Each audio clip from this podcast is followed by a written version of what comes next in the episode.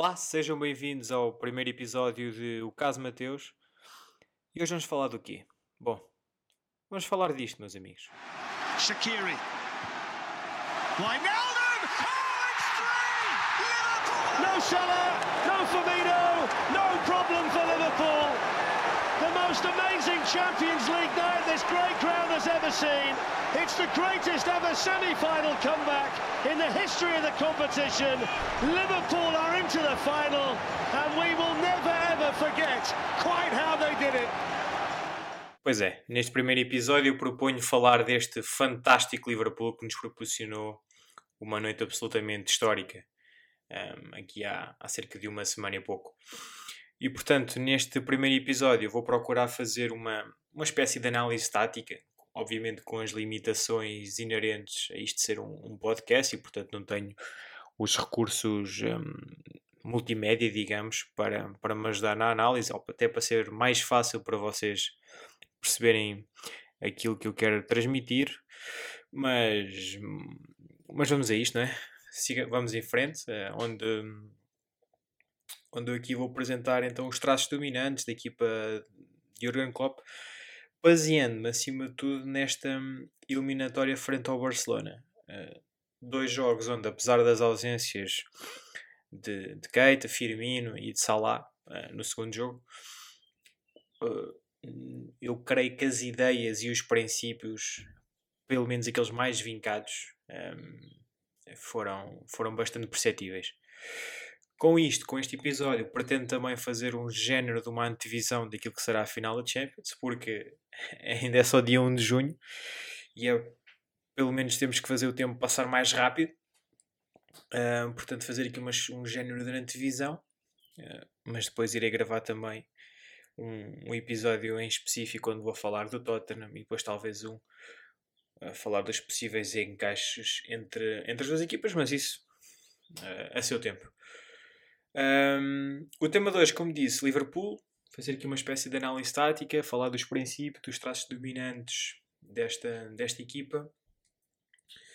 Um, e começava já, já por falar do primeiro, do primeiro princípio, que para mim até é aquele que acaba por ser mais evidente, ou, ou pelo menos aquele que, no meu entender, é mais fácil de se observar durante o jogo e que foi particularmente um, ehm, fácil observar no jogo da primeira mão, que é o, o princípio de manter a bola no corredor central.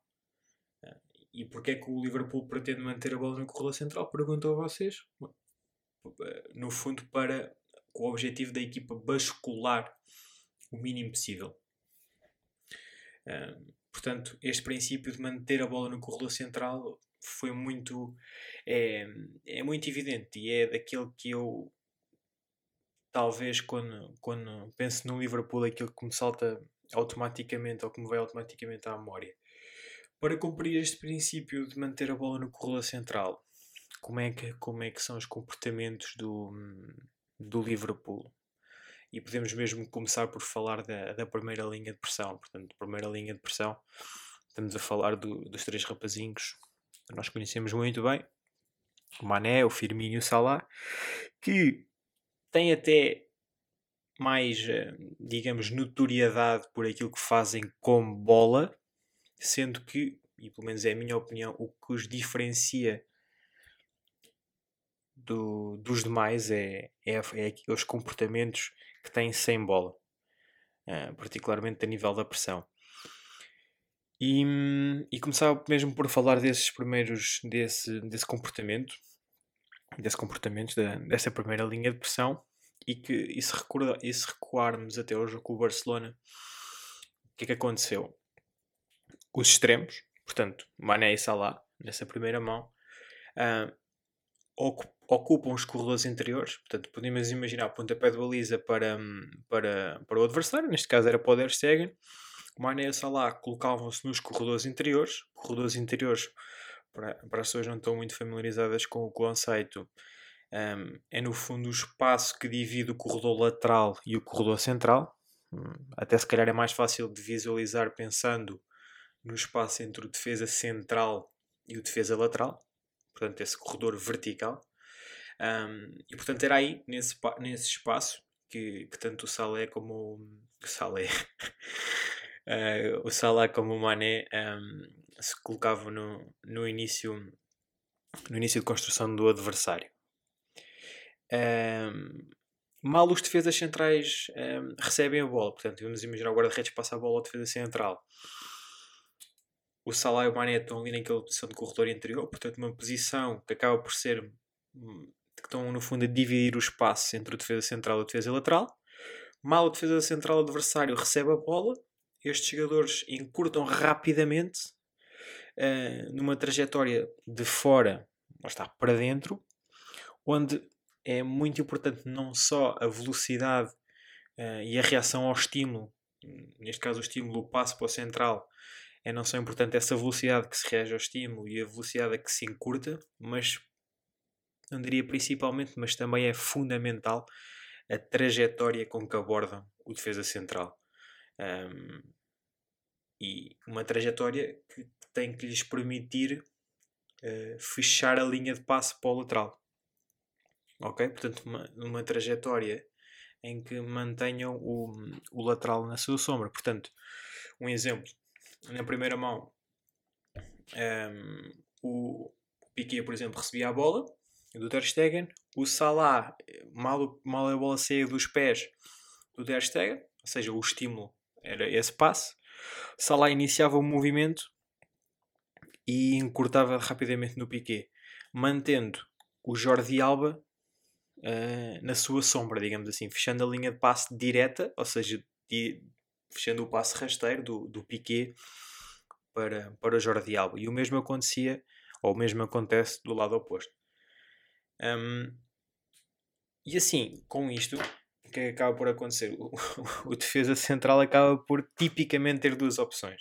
A não ser que tenha uma qualidade enorme e, e um pouco de maluqueira, tentar ali driblar e sair na pressão, uh, mas tem tipicamente duas opções.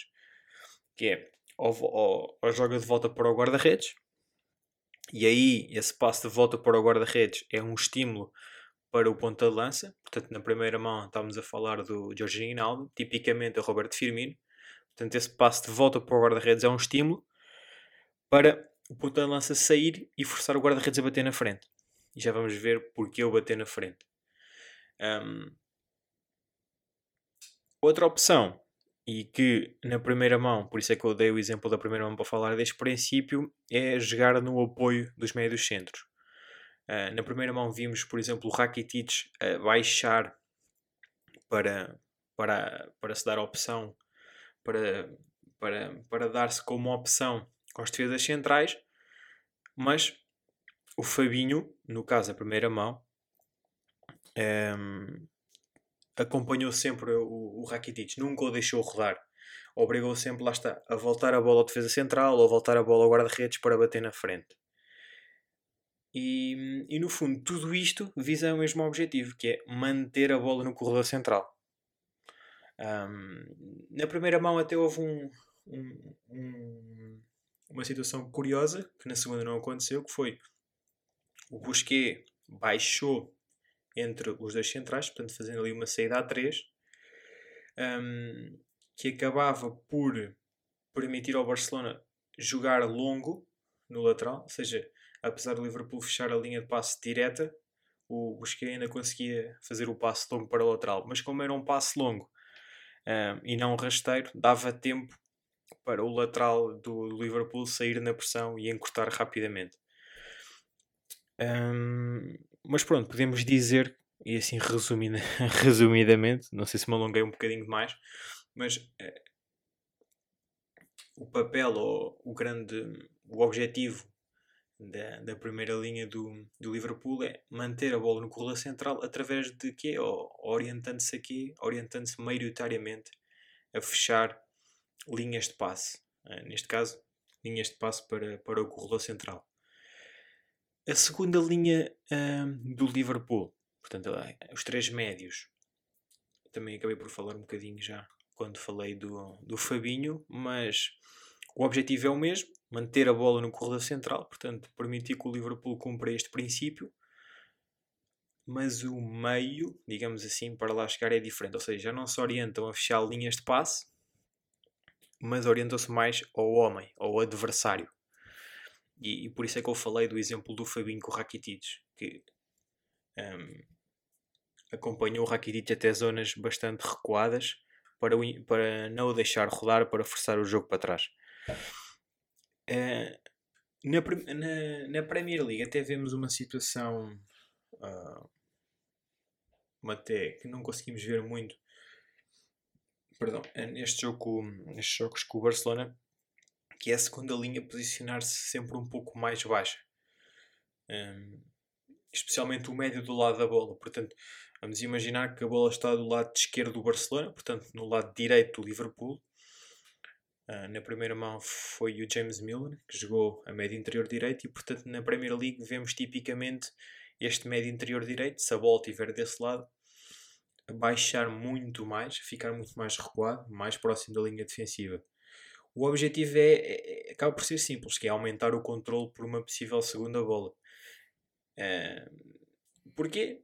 Lá está, voltamos ao princípio. Porque, porque o Liverpool sabe que a bola vai ser eh, vai ser eh, batida, digamos assim, para, eh, para o corredor central, porque a segunda linha sabe e confia na missão da primeira linha de manter a bola no corredor central, de forçar os adversários a jogar lombo uh, e, portanto, uh, este médio pode ficar mais próximo da linha defensiva e aumentar o controle por uma, por uma, por uma segunda bola.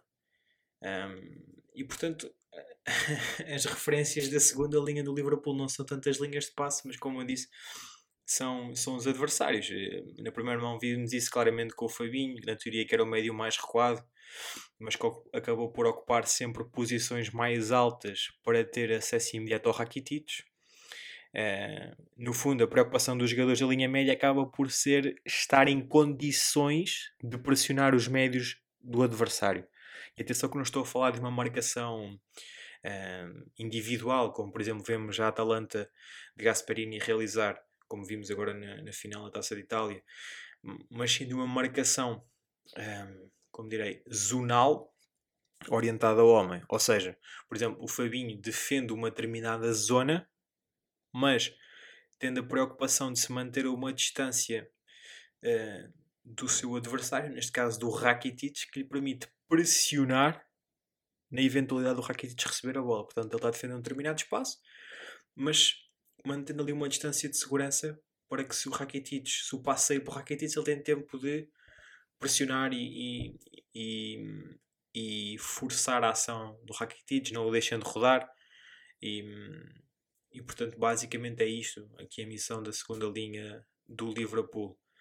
Uh, e, esta, e esta abordagem teve um impacto, enfim, tremendo na, na, naquilo que foi o jogo com bola do Liverpool.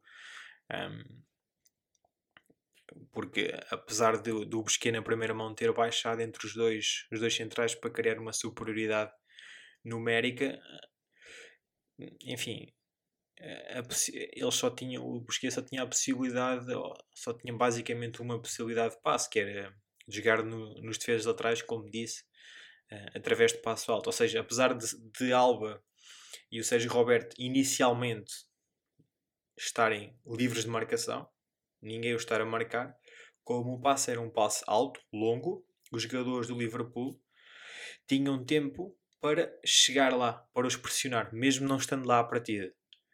Ok?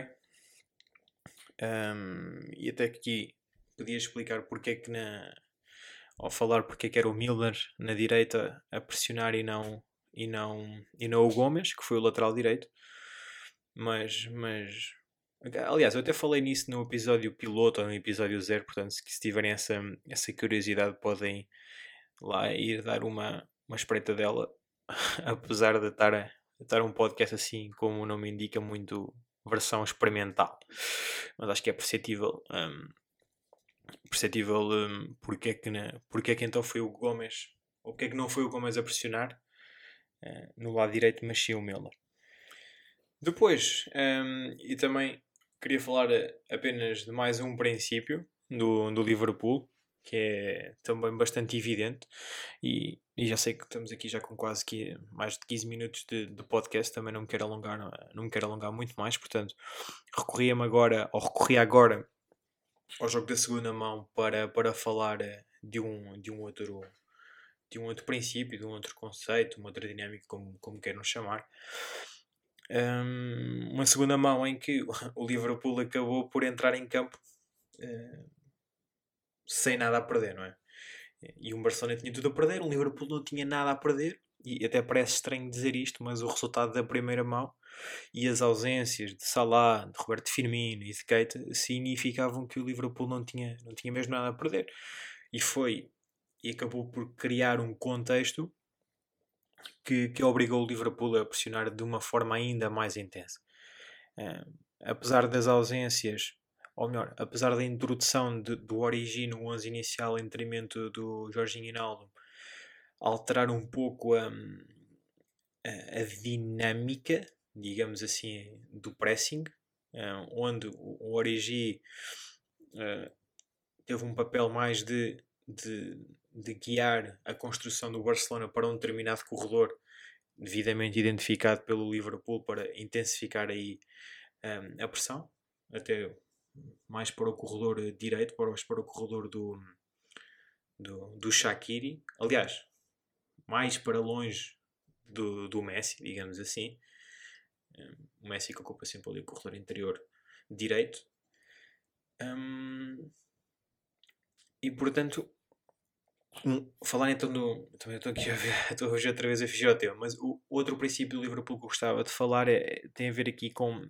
Mais um princípio ofensivo, tem a ver com o comportamento ou com as dinâmicas dos laterais. São dois laterais com um perfil extremamente ofensivo, uma postura que, que, que é possível eh, em grande parte pelo posicionamento dos médios interiores, portanto, do Milner, do Henderson, que, que na fase inicial de construção ocupam a posição do Robertson e do Trent Alexander-Arnold, que permitem que estes dois jogadores ocupem posições mais, mais agressivas, mais subidos no terreno, e portanto isto também uh, dá uma mensagem, uh, digamos, curiosa aos laterais adversários. Portanto, no caso do, do jogo com o Barcelona, o Sérgio Roberto e o Alba, que é se o Sérgio Roberto e o Sualba quisessem pressionar os laterais do Liverpool, uh, tinham de avançar mais no terreno, tinham de sair daquilo que podemos chamar da zona não é a zona de conforto, mas é uma zona mais confortável, que é sair do junto dos seus defesas centrais para avançar. E isto obviamente vai abrir ali um espaço uh, entre o central e o lateral, que era obviamente explorado pelo, pelo Mané, pelo Shaqiri isto falando apenas no, no caso da segunda mão. E, e se vocês, tiverem a curiosidade de ver os primeiros 15, 20 minutos de jogo, há 4, 5 bolas colocadas na diagonal do Mané de, de, de dentro para fora, portanto, a explorar as costas do Sérgio Roberto, onde acontece precisamente isto. Portanto, estas dinâmicas nos corredores do Liverpool são, são bastante, são bastante intriantes. Meu Deus. Eh, bastante interessantes um, ehm, e, e, causam e têm um impacto tremendo no jogo. Na segunda parte, mesmo com o Milner, uh, ou aliás, com o Milner a ocupar o lugar de, do Robertson pela lesão do escocês, o Jorginho Hinaldo entrou para o meio campo.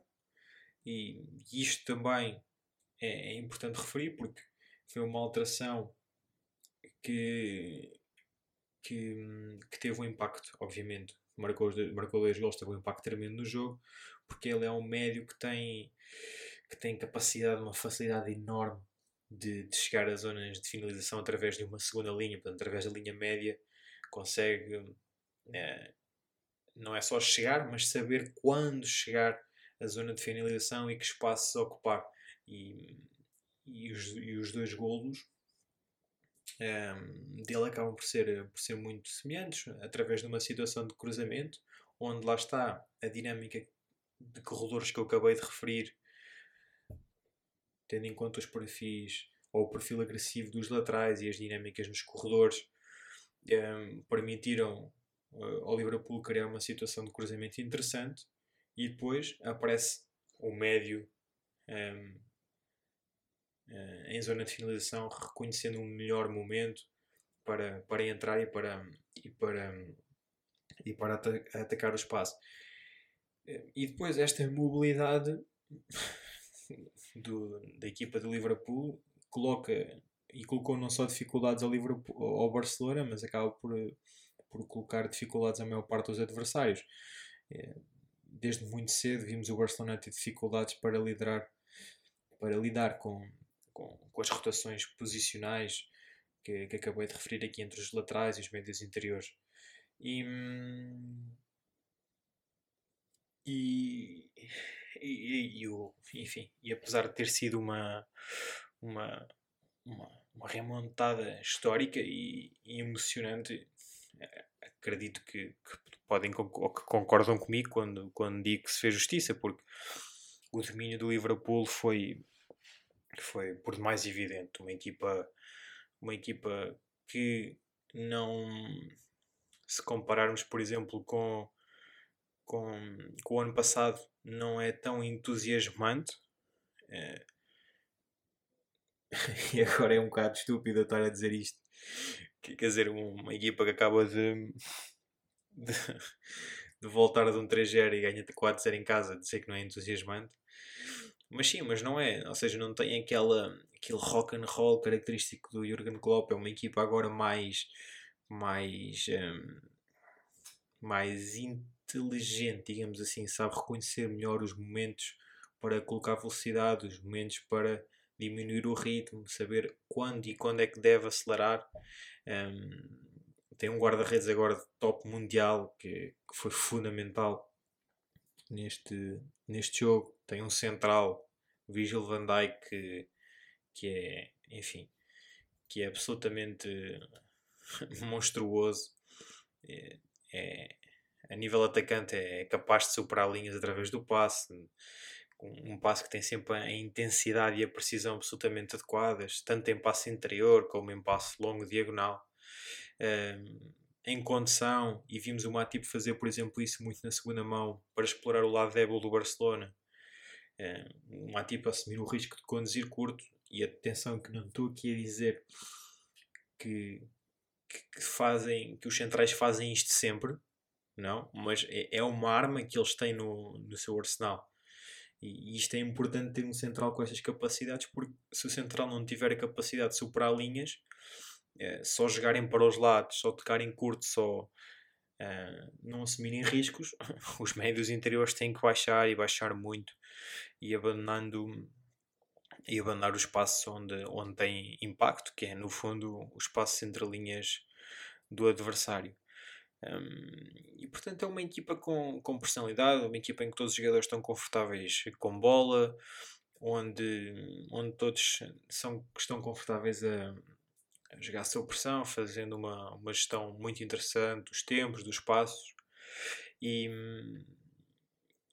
e vai ser uma final vai ser uma final brutal na minha opinião que até depois a seu tempo falarei em específico da, desse jogo e fazendo aqui uma divisão mais tática de, de um confronto entre dois treinadores absolutamente uh, notáveis um, só ver aqui quanto tempo é que temos de podcast.